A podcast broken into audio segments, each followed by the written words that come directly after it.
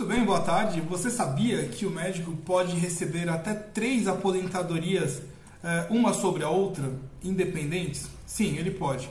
Aposentadoria é o afastamento remunerado após tempo de serviço para determinado por lei. Então pode ser através da previdência social e também da previdência privada. O médico pode ter, portanto, a previdência estadual, a federal e ainda pode ter uma previdência privada. Aqui na Allianz Sociedade Médica temos a fórmula onde o médico consegue alcançar até 50 mil reais na previdência privada. Se aproxime, venha nos conhecer e desfrute de uma, uma aposentadoria justa. Compartilha!